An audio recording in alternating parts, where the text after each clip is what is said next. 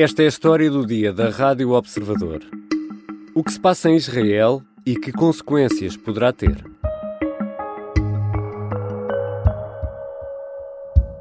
אזרחי ישראל, לפני שלושת אלפים שנים, כאן בירושלים, התרחש משפט שלמה. O primeiro-ministro israelita recorreu à cena bíblica em que o rei Salomão tem de decidir a quem pertence um bebê reclamado por duas mulheres. Com milhares de pessoas nas ruas, contra a reforma judicial e com a ameaça de uma contra-manifestação que poderia resultar em confrontos muito graves, Benjamin Netanyahu esteve em direto na televisão ao final do dia desta segunda-feira para tentar acalmar a divisão no país e adiar decisões. No arranque da comunicação, Benjamin Netanyahu recorre à figura do rei Salomão para apelar à calma e à justiça. Perante os pedidos das duas mulheres, Salomão, o rei dos judeus, sugeriu cortar a criança em duas metades. Uma das mães aceitou a proposta, a outra implorou pela vida da criança e rogou que fosse entregue à outra mulher. O rei soube então quem era a verdadeira mãe e o bebê foi entregue à mulher que se mostrou contra o ato bárbaro e que estava disposta a abdicar do filho para o salvar. Afinal, o que se passa em Israel? Porque estão milhões a sair às ruas contra o governo? Vou conversar com Ana Santos Pinto, investigadora, ex-secretária de Estado de Defesa, especialista em assuntos do Médio Oriente. Eu sou Ricardo Conceição e esta é a história do dia.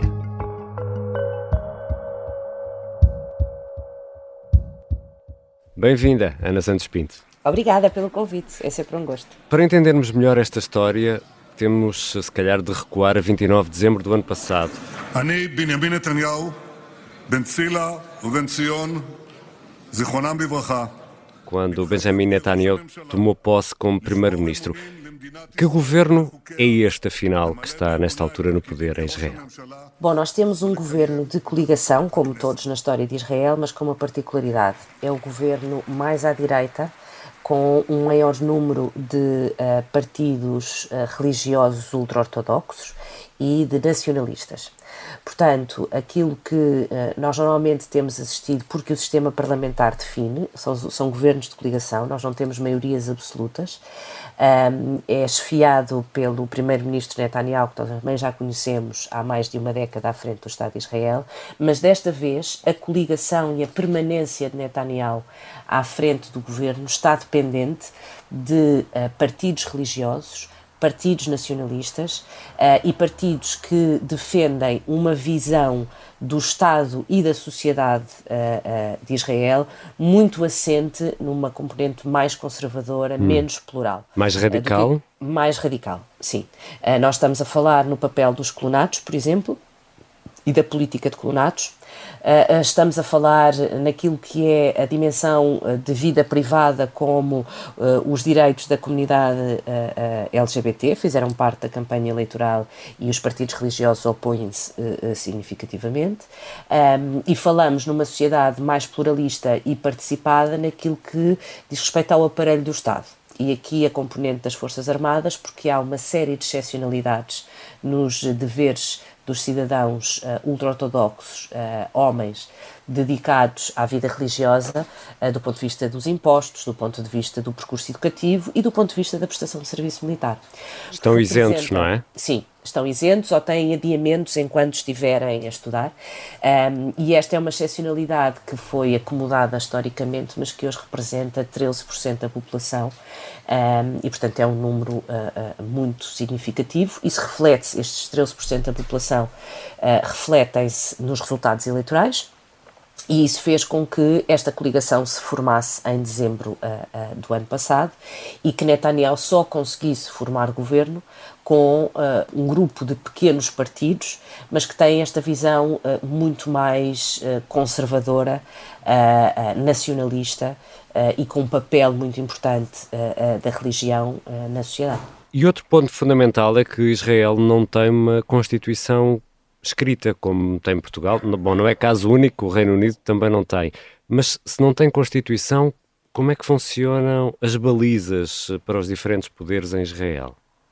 Bom, Israel não tem uma Constituição, mas tem um conjunto do que se chamam uh, leis básicas uh, e que são aquelas que organizam a divisão de poderes, a forma de vida da sociedade, uh, que não têm o peso constitucional. Porquê? Porque elas precisam apenas de uma maioria simples no Parlamento, ou seja, 61 dos 120 deputados, para serem alteradas. E este vai um bocadinho no sentido do que nós temos vindo a assistir ao longo dos nos últimos meses, na verdade, em relação à reforma do sistema judicial. Portanto, não havendo uma Constituição, há esta legislação e esta legisla a implementação desta legislação é garantida pelo Supremo Tribunal. Portanto, não é igual à nossa Constituição e ao nosso uhum. Tribunal Constitucional, no caso de Portugal, mas são leis que organizam o Estado e a sociedade e que são supervisionadas pelo uh, Supremo Tribunal uh, e por juízes que têm como função garantir que a legislação que é aprovada vai ao encontro destas leis básicas uh, e que estas leis básicas cumprem, digamos aqui assim, o que são os princípios e os valores do Estado e da sociedade israelita. E, e o Supremo é aqui fundamental para o sistema de check and balance, de peso e contrapeso que garante que a democracia da forma como a entendemos funciona? Se quiser, na democracia israelita, o poder judicial, uh, os tribunais e o Supremo Tribunal, é o único contrapeso hum. ao Parlamento e ao Governo. Porquê? O Presidente da República é eleito a partir do Parlamento. Portanto, é um deputado do Parlamento que é eleito para um mandato de sete anos. E o, o Presidente não cai cada vez que cai o Governo. Portanto, hum. o Presidente mantém-se durante esse mandato de sete anos, mas é um deputado que é eleito presidente e não tem uh, competências do ponto de vista uh, executivo. O Parlamento emana o governo, portanto, o governo é formado a partir dos parlamentares e a, a, cada eleição nós temos uma nova configuração parlamentar e um novo, sempre com as mesmas eleições gerais, portanto, elas dão origem ao Parlamento, ao governo, ao presidente. Poder executivo, legislativo, sobra-nos o judicial. E o judicial é onde estão os tribunais uh, e onde o, o, o Supremo uh, uh, Tribunal tem esta, é o guardião, digamos assim, deste equilíbrio de poderes. E, portanto, as balizas que definia são as balizas deste equilíbrio entre o Parlamento, o Governo e o Supremo Tribunal. Se isto descompensar, que é exatamente a proposta no que diz respeito à, comi à comissão que escolhe os juízes, então está em risco esta divisão de poderes e, nesse sentido, está em risco um dos fundamentos dos regimes democráticos. E já voltamos à conversa com Ana Santos Pinto, investigadora, especialista em Médio Oriente. Afinal, que reforma é esta e de que forma pode ser uma ameaça à democracia israelita, a única pró-ocidental naquela região? Já está disponível o terceiro episódio do Sargento na Cela 7, O Código Secreto. É uma série em podcast que nos conta a história de António Lobato, o português que mais tempo passou em cativeiro na guerra em África. Fica um conselho: não avançar para o terceiro episódio sem ouvir os outros dois primeiro. O Sargento na Cela 7 está disponível no site Observador e nas plataformas de podcast. Estamos de regresso à conversa com Ana Santos Pinto, investigadora, ex-secretária de Estado da Defesa, especialista em Médio Oriente. Ana Santos Pinto, que reforma propõe afinal o governo liderado por Benjamin Netanyahu? Propõe aquilo que se chama uma reforma do sistema judicial para tentar contrariar o que entende ser, ao longo dos últimos anos, um papel muito significativo uh, uh, do que foi denominado por Netanyahu como a tecnocracia uh, judicial. Hum. Portanto, o que o Primeiro-Ministro e os, e os partidos que o, que o apoiam procuram fazer é de alguma maneira, colocar o funcionamento uh, do, do, regime cada vez mais centrado no executivo, portanto, no governo, uh, e a partir daí no Parlamento, e menos na, na, na componente uh, judicial.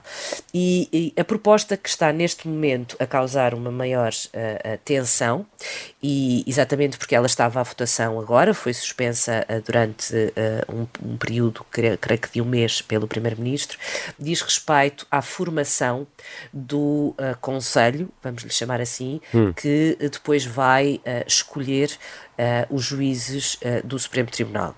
Porquê? Porque este Conselho procura uh, equilibrar uma dimensão política, ele tem representantes do governo e representantes do Parlamento, e depois uma, uma, uma dimensão mais técnico-jurídica, ou seja, tem representantes do Supremo Tribunal e tem dois representantes da Ordem dos Advogados.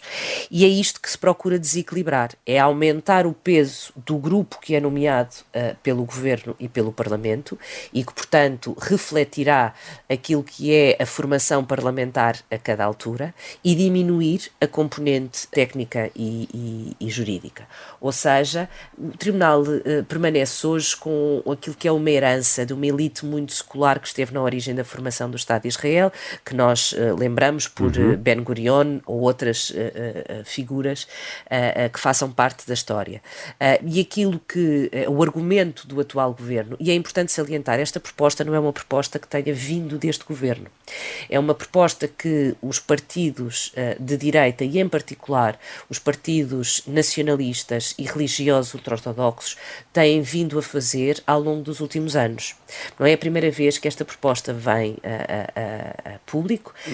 Mas só já... agora tiveram forma de a concretizar, só... ou pelo menos a quase concretizar, é isso? Exato. Só agora é que os partidos têm, com esta formação, uma maioria parlamentar que permita a alteração por maioria simples. Ou seja, aquilo que Netanyahu agora diz que vai fazer, que é uh, uh, abrir o diálogo, o debate, etc., uh, implica que terá de acomodar algumas sugestões por parte daqueles que não são favoráveis a esta proposta de reforma judicial. בקרוב נציין את חג הפסח, את ימי הזיכרון ואת יום העצמאות. e eu creio que aqui a admissão do Ministro da Defesa por crítica a, a, a esta proposta, mas em particular as críticas muito uh, uh, uh, cirúrgicas que têm vindo a ser feitas por militares na reserva, coloca em causa aquilo que é um pilar absolutamente fundamental do Estado de Israel, que são as Forças Armadas. Porquê?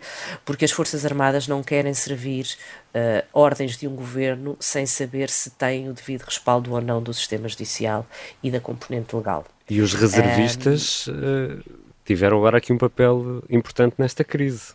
Eu acredito que foi exatamente pela, pela uh, dimensão pública da crítica dos reservistas que uh, o Primeiro-Ministro uh, retrocede neste, neste calendário de, de aprovação. Ou seja, na prática Por... não, não compareceram aos treinos obrigatórios, é isso?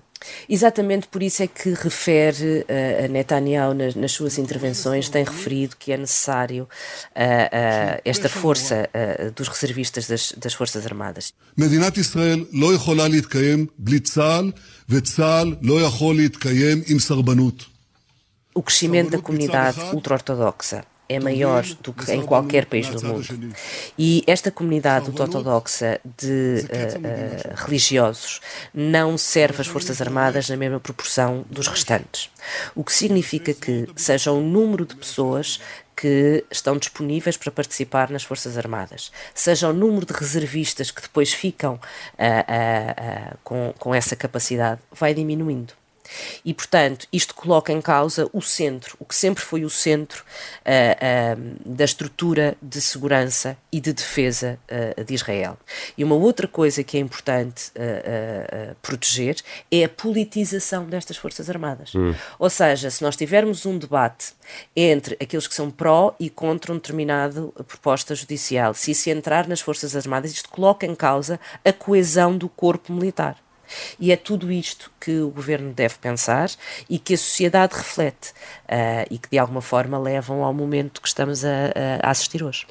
החלטתי להשהות, להשהות בה' את הקריאה השנייה והשלישית של החוק במושב הזה של הכנסת. Entretanto, foi anunciada a suspensão uh, da reforma e, olhando para o calendário israelita, o assunto só regressa, diria, lá para maio, do ponto de vista político-parlamentar, sim, porque agora, eh, no final de março, inicia-se uma pausa que vai uh, diferenciar as duas sessões legislativas, porque há a celebração da Páscoa Judaica e depois da celebração da Páscoa Judaica existe também a celebração da independência e do nascimento do Estado. e apesar do debate público nas ruas não terminar, este debate político, sim, o que permite, digamos assim, um balão de oxigênio ao Primeiro-Ministro para desenvolver um conjunto de relações com, com, os partidos que estão presentes no, no, no Parlamento. Portanto, estamos a falar mais ou menos de um mês agora de pausa. Também podemos dizer que esta reforma poderia ser útil a Netanyahu, que está nesta altura a braços com casos de corrupção, de suspeita de corrupção? É, é, mais, é muito mais do que isso, mas pode ser útil a Netanyahu, em particular, uh, numa proposta relativa às nomeações. Ou seja, uh, Netanyahu quer eliminar a validação por parte do Supremo Tribunal de nomeações políticas, que o Tribunal tem sido bastante restrito nessa, nessa nomeação, e poderia impedi-lo, por exemplo, de ser deputado o Primeiro-Ministro. portanto, no curto prazo, sim, mas é importante salientar que isto não se restringe restringe às acusações eh, de, de, corrupção a Netanyahu, nem se restringe a pró ou contra Netanyahu. É muito mais profundo que isso. As pessoas que estão na rua estão pró ou contra um regime democrático liberal e isto ultrapassa o processo judicial em curso uh, contra o Primeiro-Ministro. E temos muitos milhares, eu diria milhões de pessoas uh, na rua. Há quem fale num país dividido, é exagero falar na hipótese de uma guerra civil em Israel? Há quem fale nisso? Honestamente, naquilo que é, uh, uh, do ponto de vista do conceito, uma guerra civil, eu acho que sim. Creio que é importante nós termos a noção que a sociedade israelita tem um nível de participação uh, no debate que é uh, muito significativo.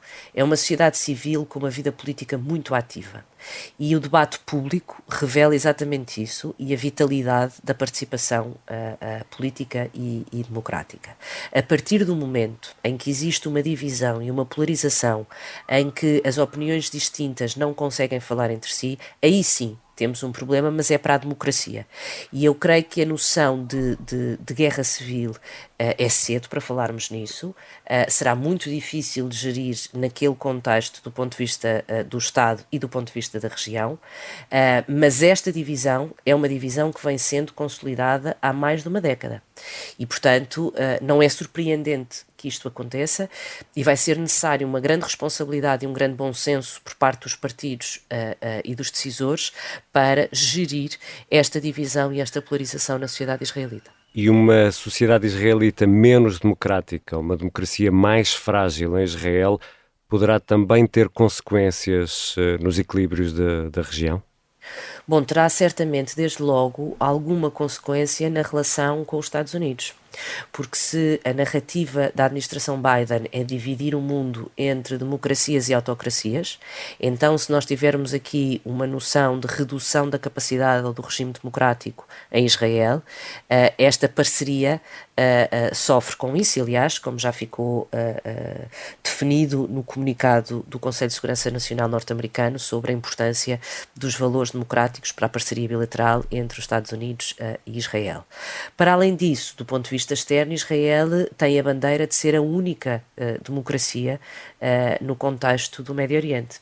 E, portanto, deixando uh, ou beliscando de alguma forma essa capacidade democrática, terá certamente também um impacto naquilo que é a sua posição do ponto de vista regional.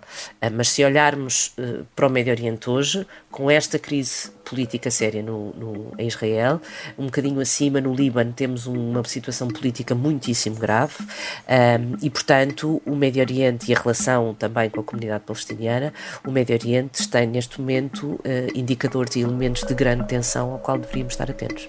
Muito obrigado, Ana Santos Pinto. Obrigada eu. Ana Santos Pinto é antiga secretária de Estado da Defesa, é investigadora e especialista em assuntos do Médio Oriente. Esta foi a história do dia. Os sons que ouvimos foram retirados do Twitter da conta de Benjamin Netanyahu. Este episódio contou com a ajuda da jornalista Nadine Soares, sonoplastia de Beatriz Martel Garcia e a música do genérico de João Ribeiro. Eu sou Ricardo Conceição. Até amanhã.